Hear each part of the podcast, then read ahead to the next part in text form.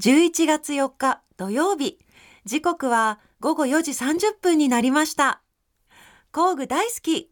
この番組はネットでもリアルでもものづくりのサプライヤートラスコ中山の提供でお送りします。工具大好き。こんにちは高野倉正人です。こんにちは川瀬良子です。工具大好き上質工具専門店ファクトリーギア代表の高野倉正人さんとともにお届けしてまいります。高野倉さん今週もよろしくお願いいたします、はい、よろしくお願いいたします。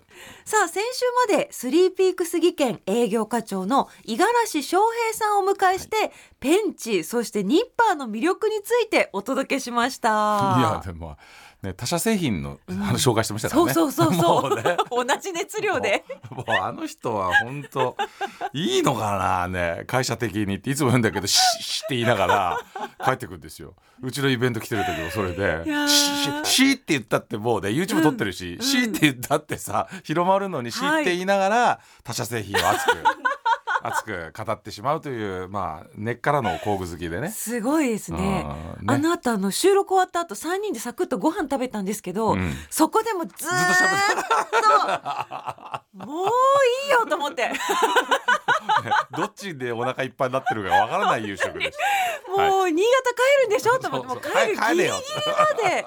ずっと工具のそして他社の話をしてましたね。もういいからね。つってね。いや最高でした。20年間ずっとそういう感じですからね。変わらない工具好き。素敵です。素敵でした、うん、また来てほしいですね、また来てもらお待ちしています、はい、そして今日のゲストも、はい、さらに熱い方かもしれないので、はい、早く行きましょう高野倉さん、はい、行きましょう。はいね。行きましょう。はいそれではもう行っちゃいましょう。皆さんご一緒に、工具。大好き TBS ラジオ工具大好きは工具専門店ファクトリーギア代表の高野倉正人さんと私川瀬良子がさまざまな工具好きな方をお迎えしたり工具や DIY に関する面白いお話を伺ったりする番組です。はい今日はですねあの節目節目の男。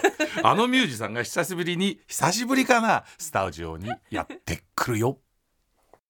TBS ラジオ工具大好き川瀬良子とファクトリーギアの高野倉正人がお送りしています。さあ早速ですが、はい、今回のゲストの方お呼びしたいと思います、はい、金曜ボイスログメインパーソナリティでシンガーソングライターの臼井ミトンさんです。どうもたびたびすいません。また来ちゃいました。節目節目で ええお邪魔しております。臼井ミトンでございます。よろしくお願いします。まあ、あの先日はですね、一、周年記念の時に素敵なメッセージをいただきました。ありがとうございました。こちらこそありがとうございました。本当ね。ね、もうミトンさんがこの番組のきっかけですから。そうですよ。本当にもうミトンさんあっての。いやいやありがとうございます。お父さんですから。もうお父さん。番組の親だからね。そうですよ。そんなレベル？番組のお父さんですから。でもね本当に一周年迎えられて僕も嬉しいですよ。本当我が子の成長を見守る。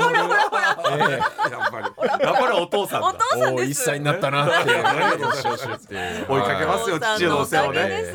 追いかけてくださいよ。我々も4時間ぐらい行きたいですからね。もういつも足りてなさそうなのがもうオンエア聞いていつも伝わってくるんだからこの番組。あこれだいぶカットになってんだろうなみたいな。わかります。わかりますわかります。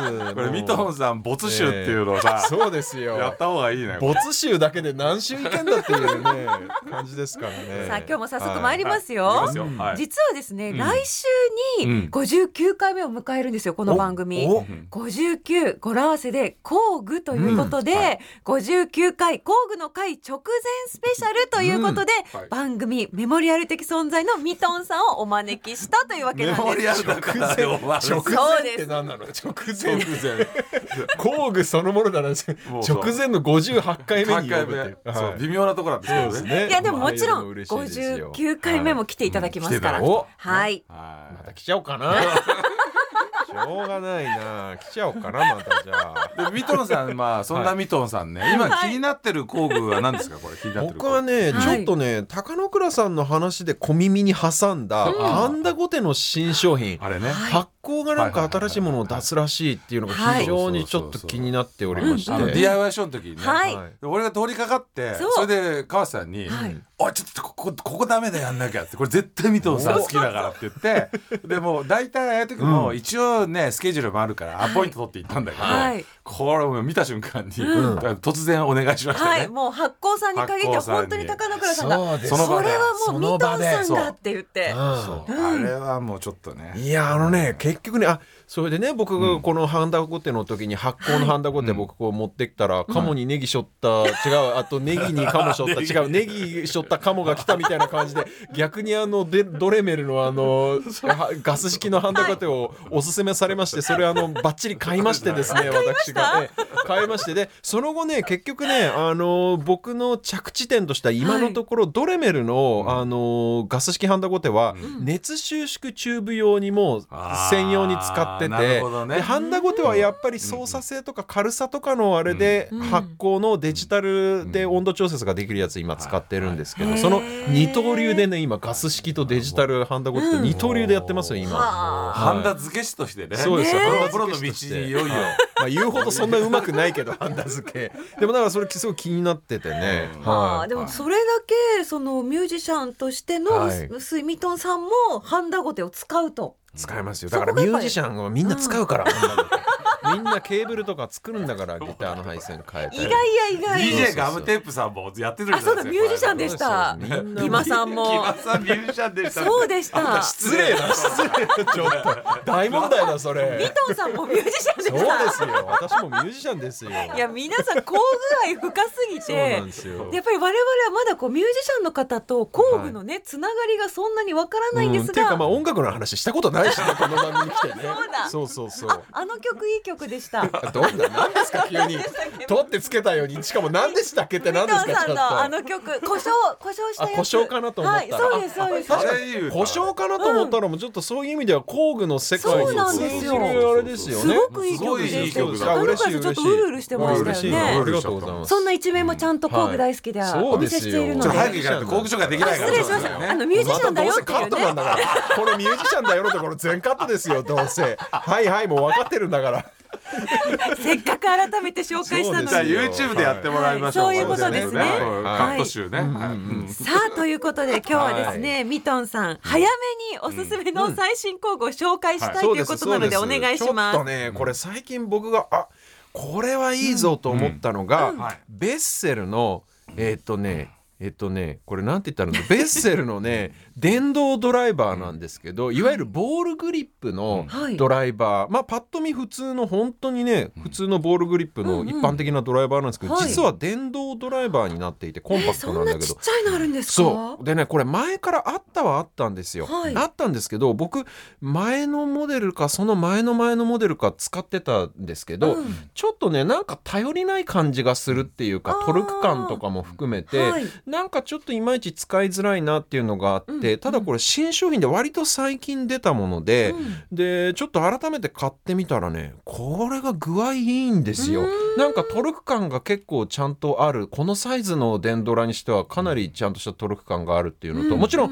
これあの手回しできる。手回しで使うっていうのもあのもちろんできて、はい、あの増し締めというか、うん、おこれ大まかに電動の電気の力でうわーんと回して、うん、最後ギュッと締める時だけ手で締めるとか、うん、えーと、ドライバーあのネジ緩める時も最初緩める時だけ手動でやって、はい、あとは全部この電動でこれでもうサクッとあのネジの緩めたり外したりできるっていうね。これ三藤さんこれ一応ね新しいやつでデンドラボールプラスってやつで3段階切り替えモードがついてるんですけどトルク切り替えられるんですよその3段階切り替えモードってやっぱり三藤さん的にはこれ使い勝手いいですか？僕ね正直ね切り替えできなくてもいいですよいいくらい。はい。トルクコントロールするわけじゃないからそんなにしなくても済んじゃいますね。で弱い方使ってます。強い方使ってます。えっとね真ん中のをとりあえず無難に使ってます。はい。はい 使ってるということで。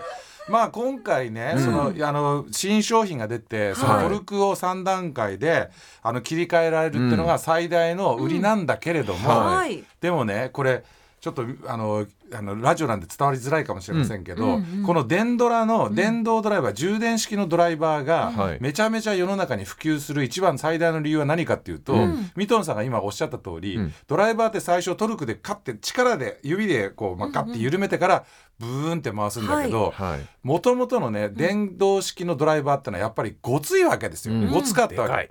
でそうすると通常使ってるドライバーと同じ感覚で使えないんで普及しなかったの、うん、ところがこれはまささに普通のベッセルの電動ドライバーと同じ形状でありながら、あの充電タイプでビューンって回せるっていうのが非常に良くて。これ僕最初に見た時にまあ衝撃受けたんだけれども、うん、それまではね実はヨーロッパが最初にこの電動ドライバーっていうのを出してて、うん、何年前だったかな？僕フランクフルトかなんかのショーの時に、うん、あのヨーロッパの電動あのあヨーロッパのドライバーメーカーが出してきたんだけれども、うん、べらぼうに値段が高かったんですよ。1個ねあの2万円とか3万円出さないと買えなかったんだけど、今そんなに高くないじゃないですか、まあ4 5千円かな。そうですね、まあ、これ多分ね、3000円台くらいだった気もする。ちょっと調べないと分かんないけどまあでもそうですそうです、数千円っていう感じですね、そういう感じで買えるようになって、爆発的に売れるようになったんだけど、それはあのこれのベースのあの設計をして最初に世界にリリースしたのが韓国のメーカーだったんです。よ。へそうで韓国メーカーっていうのがやっぱりその辺のうん、あの電気製品の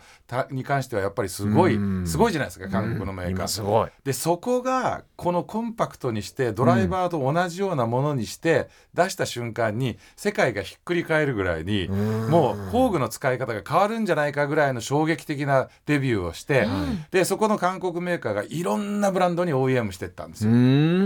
でもファーストロットは、はい、ミトンさんがおっしゃる通り、うん、いろいろな人によって感覚がありましたよね。うん、こう回った瞬間の回り始めが嫌だとか、うん、ま、スイッチをあのオフにした瞬間にビューンって回っちゃうなんかこうダラダラっていくのが嫌だとか、あとはおっしゃる通り力をかけてグッてやるので、うん、その力をかけた時の頼りなさが嫌だとか、うん、そうなんか頼りない感じがあったんですよ、その細かいところが実は全部改良されてるんですよ、そうなんだ。だから結構初期ロットで、今から3年4年ぐらいぐらい前かな。まさにその頃そうですよね、その頃みんなびっくりしてわーって買って、でその中の一部の人にはやっぱ使えないよってやめちゃった人もいると思うんですけど、はいはい、ミトンさんが言われた通り今のものは初期ロットと比べてもうめちゃくちゃ改良されてます。そうなんだ。じゃあ僕が久々にこれ買っておなんかこれいいじゃんって思ったのはあながちもう間違いじゃなかったんだ。っていうかもう本当にもうね、僕も実はその電動ドライバーの開発やったので自分たちで。でその時にねいろんな問題がやっぱりあったんですよ。中ちっちゃいこうあの制御するあの、部品とかあって、うんうん、そこのそれこそハンダの問題だったりとか、配線のをこう避ける、はい、こう配線がこうなんて潰れちゃったらダメじゃないですか。でその時の細かい何ミリ単位であの、通し穴を開けてそこに干渉しないようにするとかいうことでしっかりと電流の流れる量を調整したりとか、壊れにくくしたりっていうのことがいっぱいやってるんですよ、うん。うん、でもそんなことって書いてないわけですよ。そうですね。で最大の特徴は3段階切り替えモードつけたぜっていうんだけどでも実は細かいそういうギアの形状を変えたりとかっていうのは変わってるんで過去手にしてややっぱり手で回しても一緒じゃんって思ってた方、うん、ぜひちょっと新しいものを試してみたらいいんじゃないかなこれはね本当道具としてしっくりくる感じっていうのがすごくあるんですよ。うん、そう。でこれ今いろんなメーカー出してるけど各メーカーがまたちょっとずつグリップの形状が違ったりとかデザインが違うっていうので自分の手に合うもの本当のハンドツール選びと同じように、うん、あの感覚で選んでもらうといいんじゃないかなと思いますけど、ねはい、これ本当に便利ですよでも、うんうんうん、だって自動でやってく回してくるんだよこれ。そうですよねこの小さい本当手のひらサイズというか。で最後の肝心なところだけ自分の感覚でクッといけるからすごく安心っていうか、うん、え三藤さんこちらはどういう時に使ったんですか？これはね主にね楽器、うん、楽器の古い楽器のネジってトルク感が必要ないんだけど、やたらと長いとか結構あるんですよ、手で回そうとするとすごい大変。だからほら、はい、結構初期に僕この番組出させてもらった時に、スタンレーの,、あの早く3倍速なんかで回せるやつ、早回しのもあれもすごい便利だったんですけど、これねそういう意味ではすごく手間が、回す手間が省けるっていう。で録音の機材なんかも、いわゆるパソコンのサーバーなんかを格納する19インチラックっていう産業スタンダードのその規格があって、それにネジで普通に機材を固定するその機材の出し入れを結構するもんですから、ちょっとした軽作業ですよね。まあ、で止まってるネジを外すたりつけたりっていうのは作業多いんで、ほん。とこれね助かってますね。だってドライバーってさ、川瀬さんだって使ったことあるでしょねじ回しに。でそれそれがその使い方がこの電動でビューンって回ることによって、多分もう劇的にもうねじ回しを変えるぐらいの、もう衝撃的な工具だと思うんですよ。で僕ね今日ね三藤さん、その工具持ってらっしゃった時に、僕の一口アドバイスじゃないけど、ちょっと貸してもらっていいですか？で今ドライバーをまたなんか買わされるの？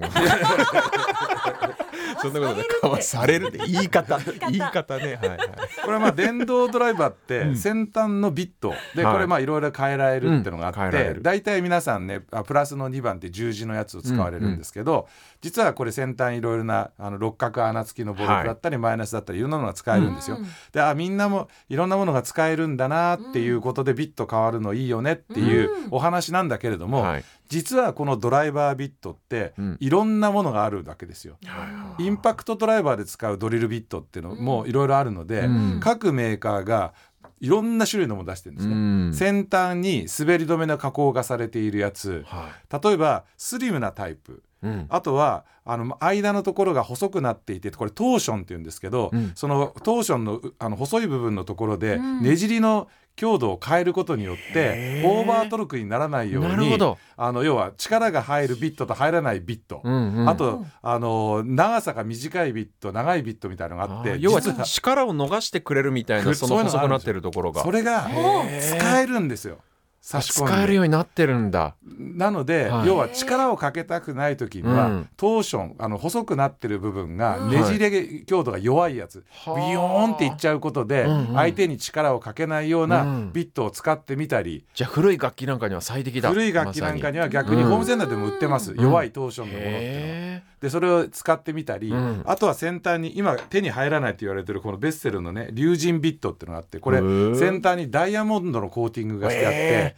ダイヤモンドでネジをギュッて掴んでくれるんですよ。すごい。でそうするとかつてそのねあのミトンさんにしても、多くの人たちが安いドライバーをついつい使ってしまって、古いギターのネジ頭を潰してしまってて、あの全然回らないっていう時なんかはこういうダイヤモンドの先端コーティングしてある龍神ビットを使うと、さらにこの要はこの電動ドライバーのトルクの問題だけではなくて、うんはい、ギュッと掴んでくれるので優しくしっかり食いながら締めたり回したりってことができるんで、皆さん本当に電動ドライバーのクオリティにすごい注意するだけれども、ボルトと一番最後にこう顔を合わせるのはビットなんですよ。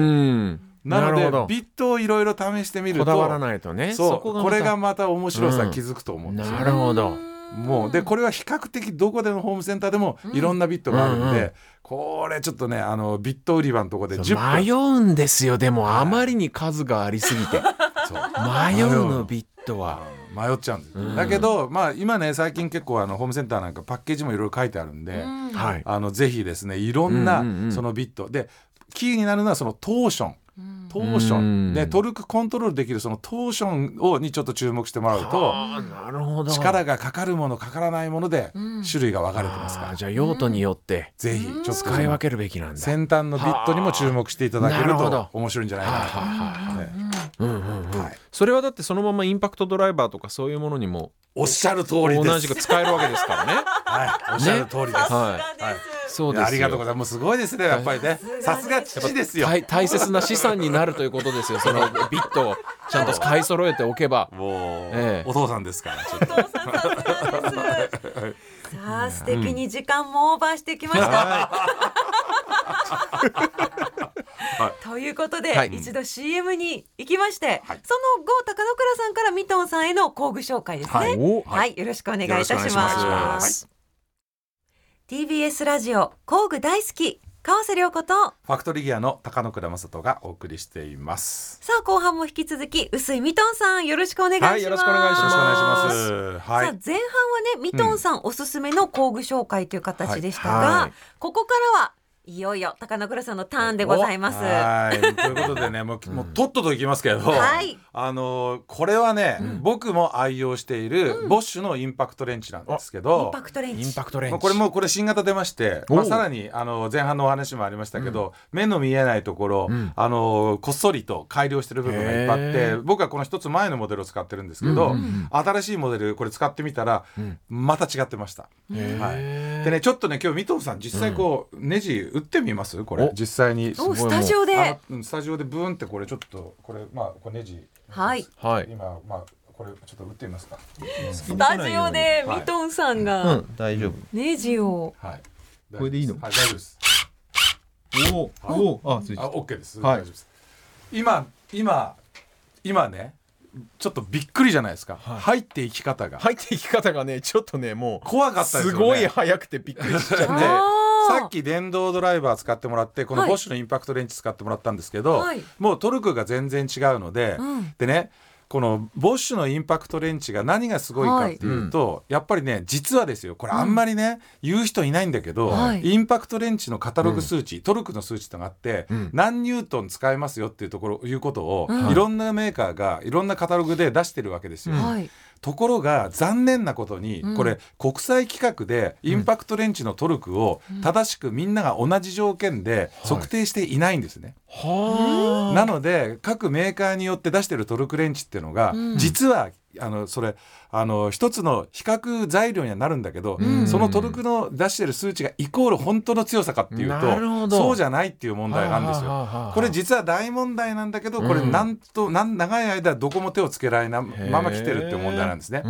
であの僕はこれあのうちのお客さんいろんなお客さんがいてい。ろんなお客さんの方にいろんなメーカーのものを使っていただいていて、うん、ある、えー、この人はねあの大工さんなんですけども。はい。その人はボッシュのインパクトを使ってるんですね。うん、でその人なんでボッシュのインパクト使ってるかって言ったらその人は仕事はえー、大工なんだけど、うん、週末はカーレーサーなんですよ。へそれで今ねホイールソケットね、うん、をこの今今回のボッシュとあのインパクトレンチっていうのは、はい、ビットも入れられるんですけど、うん、これねホイールソケットホイールソケットもそのまま差し込めるっていう特徴があるんですよ。なので、まあ、ホイールを外すのにも使うんですけど、うん、レースに出るあのタイヤのホイールってなかなか結構トルクが必要だし、速さも必要なんだけど、まあいろんなのを使った結果、うん、そのトルクっていう視点で見た時に、はい、ボッシュが一番良かったってその人があのメカニックもやりながら大工もやってる人がメカニックとして車をいじる時のトルクが最高にボッシュが良かったので、うえー、あの日常の大工作業でも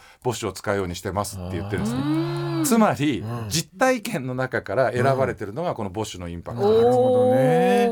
なので数値いろいろ皆さん言われるんですけど、まあいろいろなインパクトある中で、はい、えー、まあトルクフルに使いたい、で車の足回りとか、そういう結構ヘビーデューティーな作業に使いたいっていうのをやりたい方は、はい、えー、ボッシュ選ばれるといいと思うんですね。うん、ただ単にその建築だけでやろうっていうのでそんなトルクいらないよっていう方は、はい、いやなんていうのかな軽さだったりとか、うんうん、手にフィット感っていうのがすごく重要になるけれども、はい。えー、家のこともやって車もいじってこんなことやりたくてだからトルクフルに使いたいっていう方はボッシュのインパクトレンチでさらに、えー、こう差し込みかけ四角と何もアタッチメントつけないでビットもホイールソケットも使えるっていうのが、アタッチメントなしでつけられるようになってるんだ。ガタガタがいらないんですよ。へえ僕レーシングやらないけどもうなんか買わなきゃって感じになって高野倉正人のラジオショッピングで 完全にもうあもう買おうってなってるんですけど。だって今ミトンさんネジ打ち込んだ時に、はいインパクトをこう入れてる瞬間に、はい、木が吸い寄せられるようにきませんでした。でねこれがすごい大事なんですよ、うんあの例えば 2x とかのこう建物やるときに木と木を合わせるときに、うんはい、いいインパクトを使うと木がよ、これ寄せるって言うんだけど大工さんの言葉で寄ってくるんですよ。ネジに力によって。ブーッと、はいはいはいはい、それがあの要はこうちょっと安めの DIY 系のインパクトを使うと、寄らないの。来てくれないんですよ、はいはいはい、寄ってこいっていう時に寄ってこないんですけどボッシュは寄ってくるんですよこれでボッシュは寄ってくる。ボッシュは寄ってくるんですね、はい。はいそんな感じでございます。でもそのトルクの基準が割と共通した物差しになってないっていうのは結構衝撃ですねこれね大問題でね、うん、やっぱり国によって違っていて、うん、それで結構ドイツ人とか日本のドイツとか日本のメーカーってこう真面目じゃないですか、うん、だから結構真面目な低めの測定値正直にね。正直出しがちなの、なるほど。割とね傾向として。出るわけですねでちょっとほらあの大国あるじゃないですか 大きい国。あの辺の国の方は「俺行くぜ俺強いんだぜ」っていうそういう結果になるようにテストをするんですよ。なるほどね。だけどドイツ人とか日本人はこう真面目に、はい、これはこんな想定ではちょっと、うん、数値ダメだなとか言ってやっちゃうから低めの数値が自分に厳しくそうそう、えー、ちゃうんですね。割とねそういう基準がちょっと違うんですよ。これは本当事実として。うん、これ早くちゃんとね企画決めてほしいんだけど、ね、まあ世界標準で全部やらなきゃいけないから難しいんでしょうね。もうずっと昔の慣例でやってるものは。なるほどね。さあ高野さん、おすすめの工具は他にもあるんですか？いえ。以上。今日こちらだけです。わかりました、はい。よろしいでしょうかボッシュの新型。はい、これどどうでした？ちょっと使ってみて。もう完全にもうあの欲しい欲しいモードですね。だってケースケースも見てください。こんなかっこいいですよ。もうあれなんかすごいケースに入ってて。はい。おお、うん。かっこいいケースに入っている。おー。へーボッシュカラーで。ボッシュカラちょっとーでねこうくす、はいななんていうんですかねグリーンというかネイビーというか、うん。もうこれはヨーロッパではこのボッシュのケースがもう収納の一つのスタンダードになってるんで、うん。これをこう重ねて車の中に入れるともうしっかり収まるような収納ケースっていうのがあったり、うん。まあもうあこれはヨーロッパで規格化されてますよねケースが。う。うんうんうんなるほど。はい。完全に欲しい もうお買い欲しい。上げ、車の足回りとか別に何もやんないけど。欲しい。言葉がね。つけたり外したりしたくなりますよね。たり外したりむ無駄にしてみたい。いいですね。商品名いきますよ。はい今日ご紹介したのがですね、あのボッシュの充電式インパクトレンチ GDX の18ボルトということでこのセットです、で、えー充電器と、えー充電池がセットになって、まあ、これだけ買ったらもう使えますよっていうものでございまして、はい。まあ、ファクトリーギアの、まあ、超ベストセラーインパクトレンチ、実績あるんで、まあ、本当に、えー使ってみてください。高野倉も愛用しております、おおいいですね。さあミトンさん、今週あっという間にね ね。い。ろんな意味が。そうなんです。あっちゅう間でございました。はい。そして来週工具の回ですね、59回目もミトンさんいらっしゃるということで、しょうがないな。まあ親としては親と記してはね。念すべき工具の会に立ち会わないと。父だから、ええもう息子の運動会に行くみたいなそういう、ええそうですよね。見に行くかみたいな、見届けないと、見届けないと。はい、ぜひ来週も来てくださいますか？いいとも よろしくお願いしますさああっという間にエンディングです。高野倉さん、今日のゲスト、三藤さん今もここにいますが。まだです。まだまだちょっと話し足りないっていうことでまだ残ってます。オーラがすごいです。話したいオーラが。だからもうさ、あの没収楽しみにしてください。没収。特集やりたいですね。そう特集ね。これ番組終わった後に多分ね、番組でボツになってるのをね、あの YouTube 出てますから。気になる方、はい。ボツトーク。ねぜひねご覧いただきたい。はい。そして来週高野倉さん、うんなんか発表が？だって工具ね、もう記念すべきですから。そうですよね。はい、ちょっともう本当これすごい企画しましたよ。おあ、2年ぐらいがかりで、あのプランしてたことを公開します。うわー楽しみ。なんだろう。その場にミトンさんも立ち会っていただけるということで来週59回目工具の会、次回もどうぞ。皆さんよろしくお願いいよろしくおたします願いします。工具大好き。ここまでのお相手は？薄いミトンと川瀬良子と？ファクトリーギアの高野倉正人でした。また次回工具が今よりももっと好きになってるあなたとお会いしましょう。さようなら。工具大好き。この番組はネットでもリアルでもものづくりのサプライヤートラスコ中山の提供でお送りしました。